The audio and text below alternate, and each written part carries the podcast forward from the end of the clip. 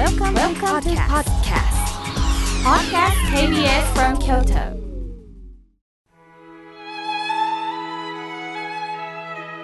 改めまして僧侶の河村明慶です今日の法話のテーマは人生の書きくけこについてお話しいたします今日は歌人和歌山牧水さんの亡くなられた日ですお酒を愛し旅を愛し自然を愛した歌人として数多くの作品を世に残されました。なぜ心に残る言葉を残すことができたんでしょうか？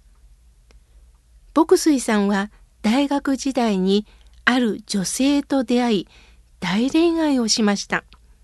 しかし最終的にその愛が実ることはなく牧水さんは失意のどん底に落ちますさらに追い打ちをかけるように出版事業にも失敗してしまうんです酒に明け暮れる日々が続き傷ついた牧水さんは自暴自棄に陥りその後何年も彼女に対する悲痛な思いを引きずることになったんです。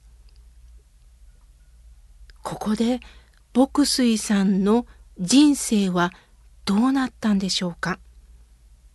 実は彼女と恋が実らなかったからこそ人気歌人和歌山牧水誕生のきっかけになったんです。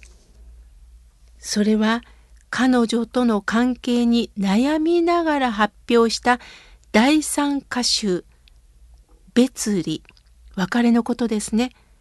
この別離は好評を博し等身大で綴る切ない恋の歌は人々の共感を呼び牧水さんは歌人として確固たる地位を築くことになったんです。皮肉なことですね。ルンルンと恋が実ったのであればここまで皆さんの心に浸透しなかったかもしれません。どん底を味わった中に心の叫びが歌となり読者の心に伝わったんですね。もちろんこれだけではありません。同時に彼が持つセンスがあってこそなのでしょう。牧水さんは自然をこよなく愛されました。静岡県の沼津市で暮らしていた牧水さんは近所の松林が大好きでした。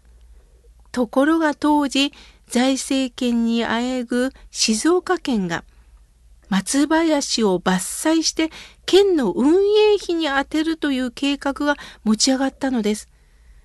これに深く悲しんだ牧水さんは地元の人たちと一緒になって先頭に立って松林を守る運動を応援し各地で演説を行いました。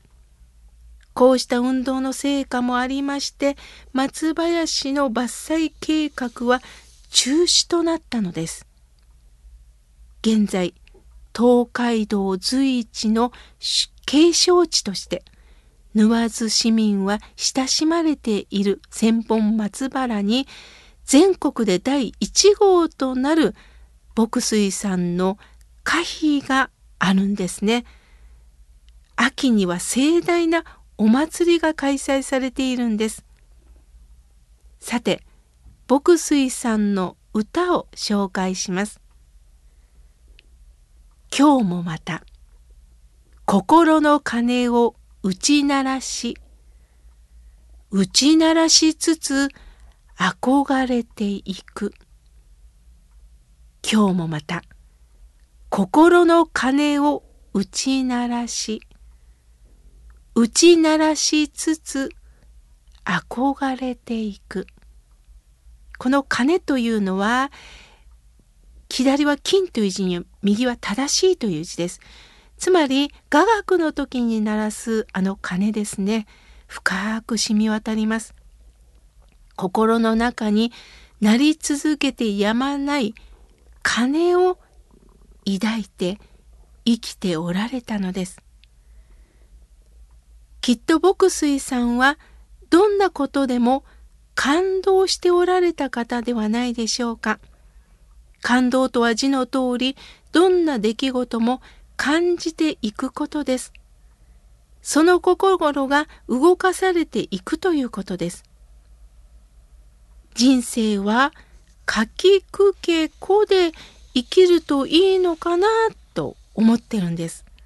その書きくけこのかが感動です。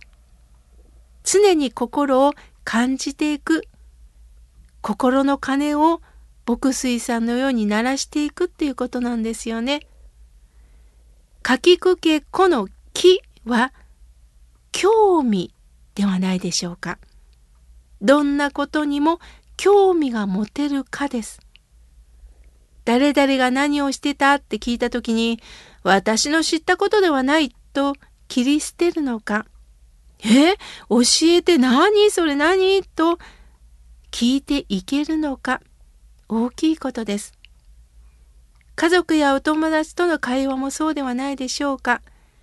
家族の誰かが、または友達が、私は今こうしているのって言ったとき、ああ、ほらしいと切り捨てるのか。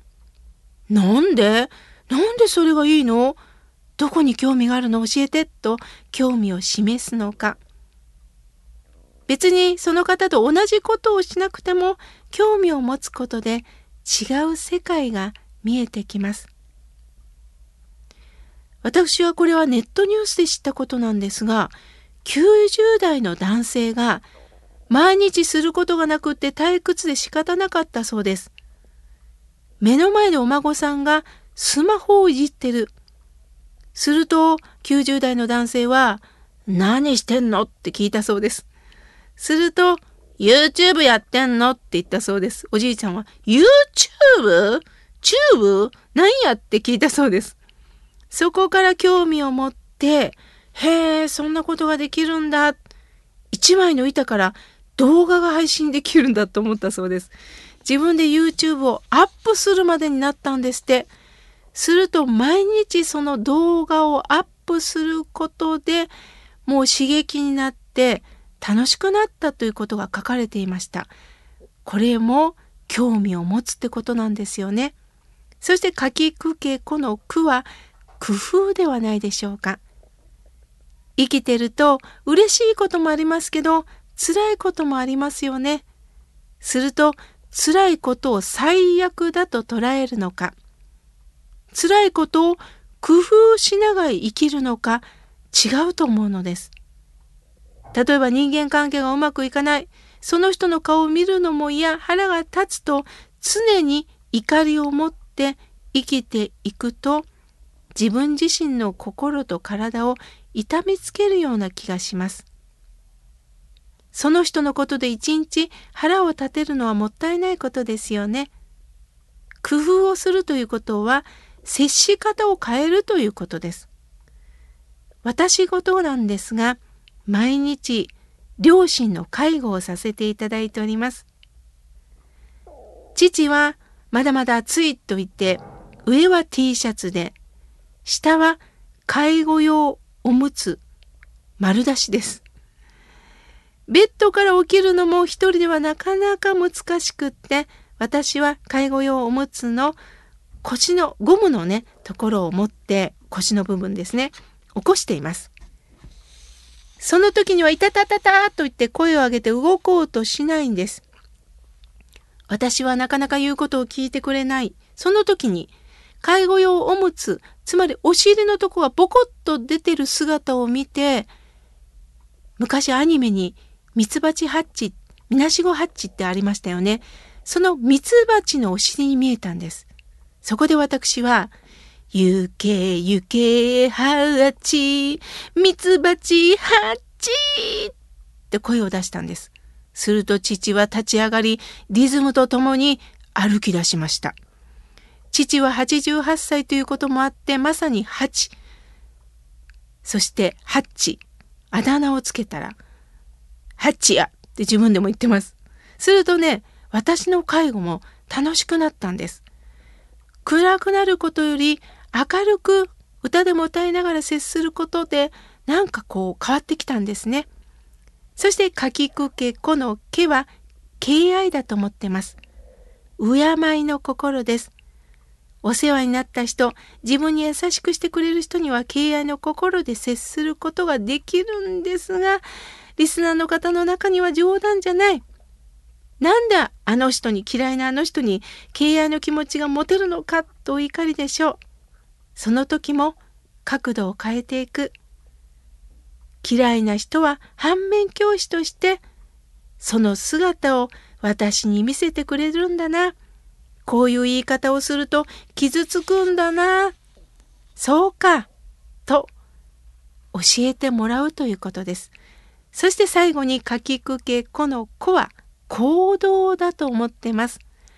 私の師匠は言っていることよりやってることに真実があるとおっしゃいました。言うは簡単なんですよね。私だったらこんなことしない。